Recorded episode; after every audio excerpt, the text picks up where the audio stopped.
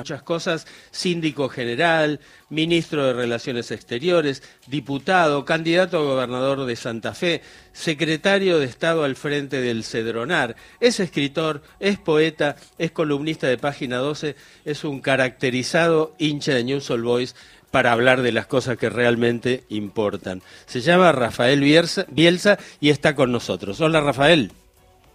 Hola Carlos, nada como hacer muchas cosas para no hacer ninguna bien, ¿eh? ¿Cómo estás? Bien, muy bien. ¿Cómo va todo? Eh, bien, bien, ¿Sabes qué? Acá muy de viernes, Rafael, ¿eh? No te extrañe que sigamos mirándonos, estamos muy de viernes. Hace algunos días este, leímos una frase tuya justamente en página 12 que de alguna manera justificó este llamado. Eh, vos decías, escribiste, pensar en dolarizar es como si al cuchillo le falta filo y nos obligaran a comer el asado con tenedor y motosierra. Bueno. claro, claro. Y, digo, la motosierra se ha convertido en uno de los eh, argumentos de campaña de Javier Milei, ¿no? Bueno, sí, sí, sí, sí, es cierto. la verdad es que es que está un poco...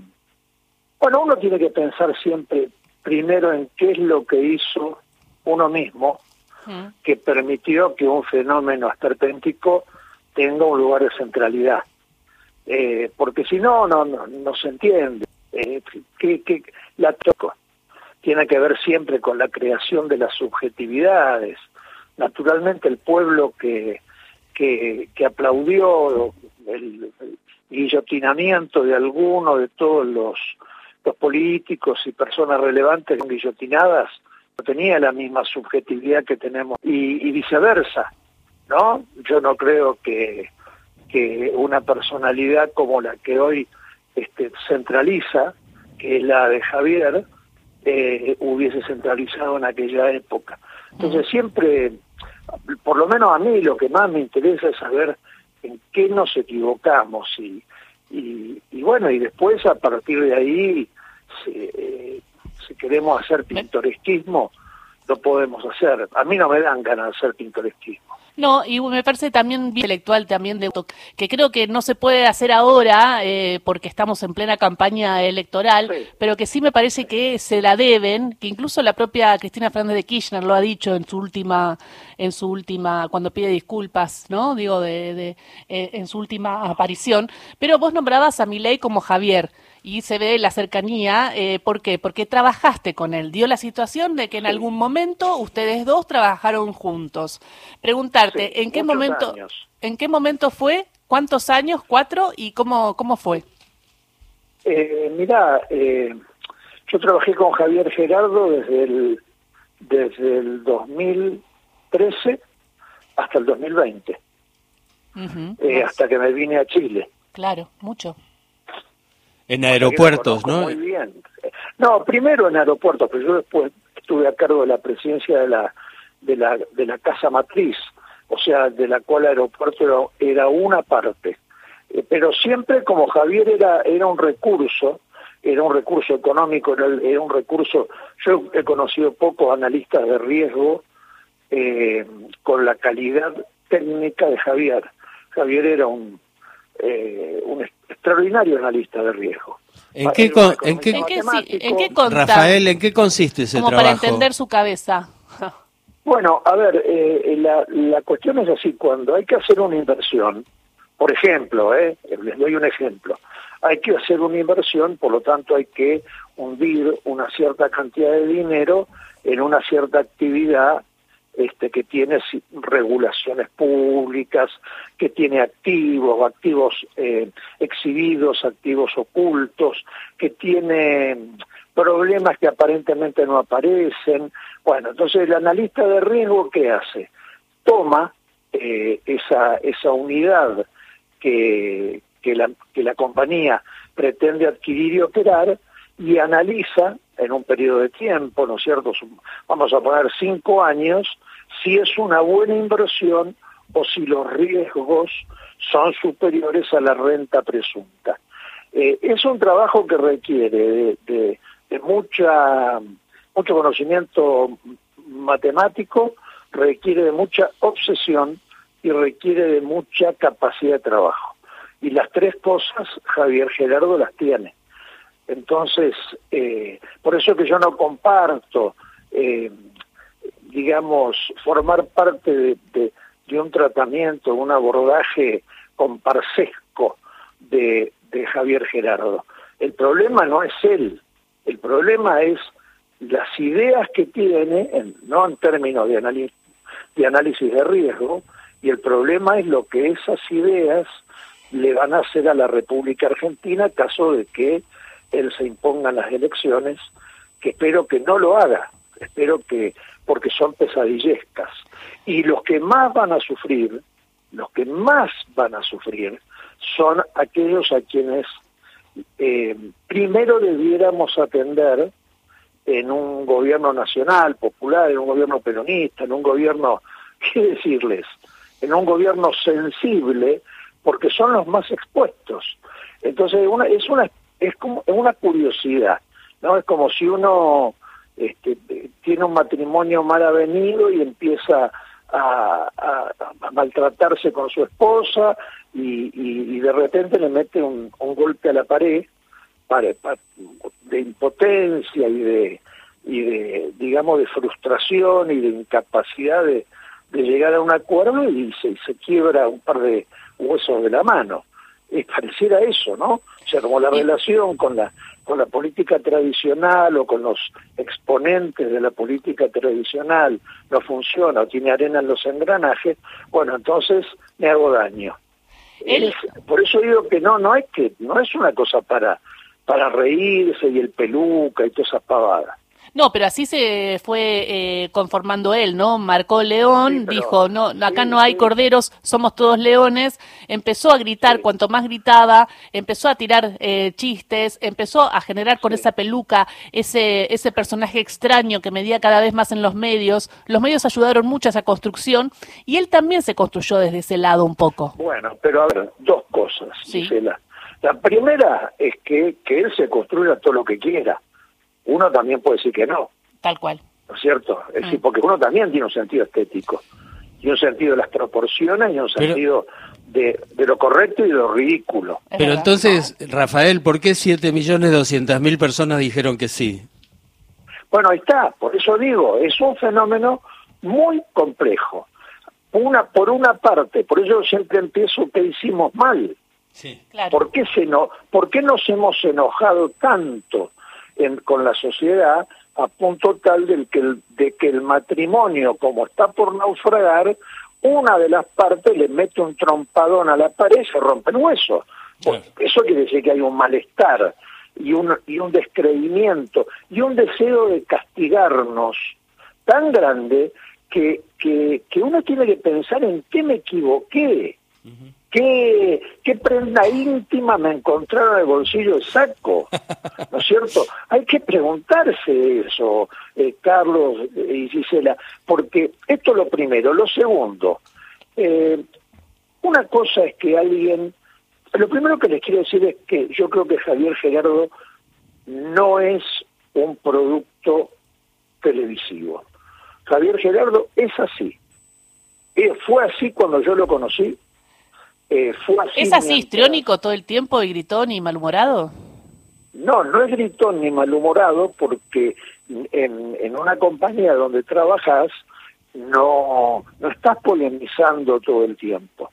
Entonces, eh, en, una compañía te llama tu jefe, ¿cierto? O tu, o tu superior, por decirlo de alguna manera, yo lo llamaba Javier Gerardo y decía, por ejemplo, una cosa a mí me encantaba, era hablar con él de economía clásica, de economía de la escuela vienesa, de, hablar con él, de escucharlo, porque yo no sabía nada, este, no es que sepa mucho más, pero por lo menos eh, lo escuché mucho y leí mucho, libros que él me indicaba.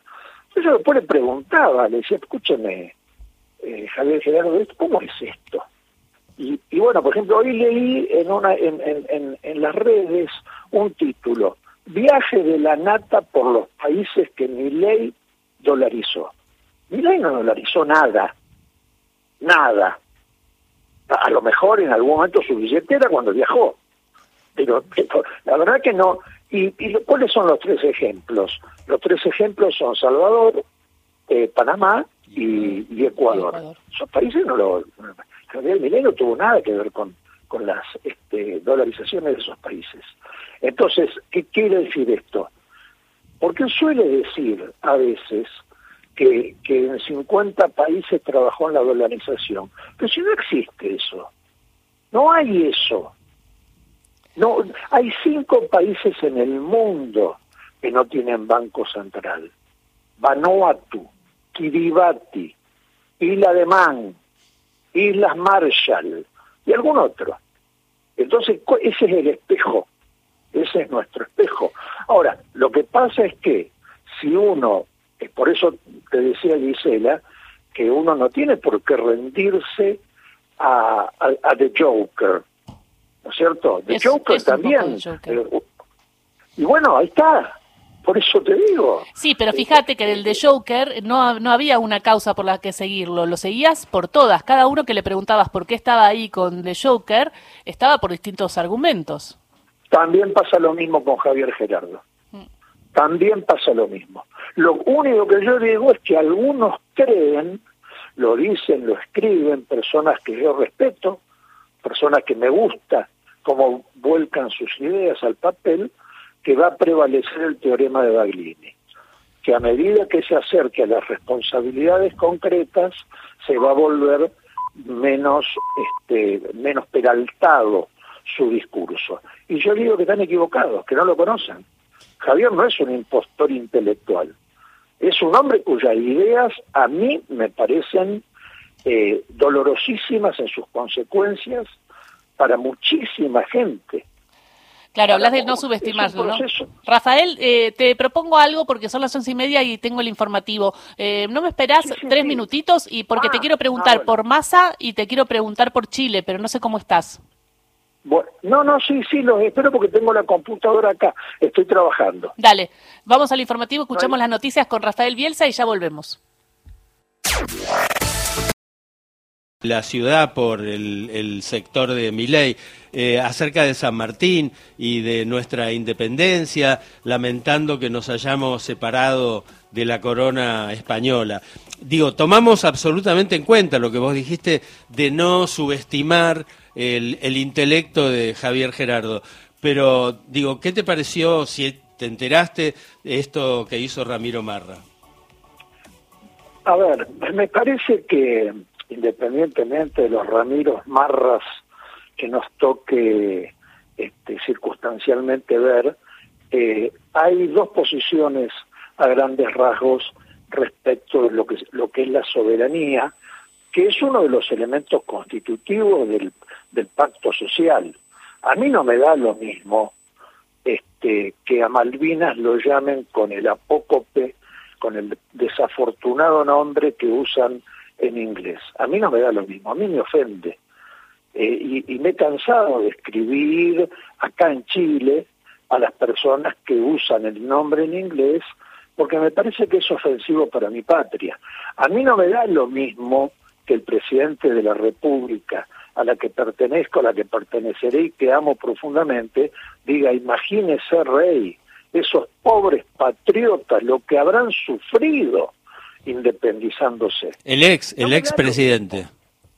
El ex presidente Macri. No me da lo mismo. Ahora, hay gente que lo, lo encuentra trivial, gracioso y hasta, y hasta eh, digamos, inteligente. Bueno, a mí me repugna pero me parece que está dentro de... Uno ya sabe qué esperar de esa gente.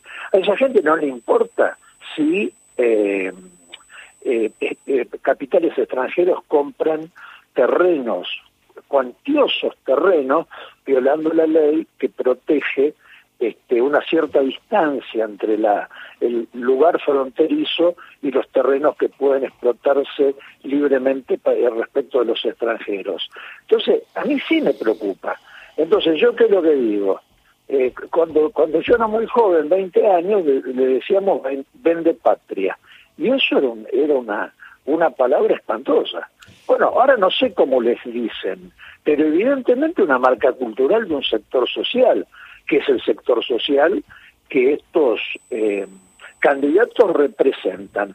Si bien es cierto, y esto hay que decirlo, la, la construcción, la pobre construcción del, de, la, de la subjetividad de nuestros compatriotas, por la declinación de la educación, no, no, digo solamente en la República Argentina, me refiero a este fenómeno de aprender por, por, por eh, TikTok, eh, que, que, Claro, que genera un que genera un mar de conocimiento de un centímetro profundo. Y en ese sentido te quería preguntar, eh, Rafael, eh, bueno, eh, ya eh, ingresó la vicepresidenta, justo hoy abríamos con esto de TikTok, hace un ratito hablamos con un analista de redes, ¿no? De que hay un mundo de 20, eh, de 20 a 30 años mm, que se fija mucho y que se dirige mucho a TikTok y te pregunto por la campaña de masa, ¿cómo la estás viendo y cómo ves al candidato de Unión por la Patria?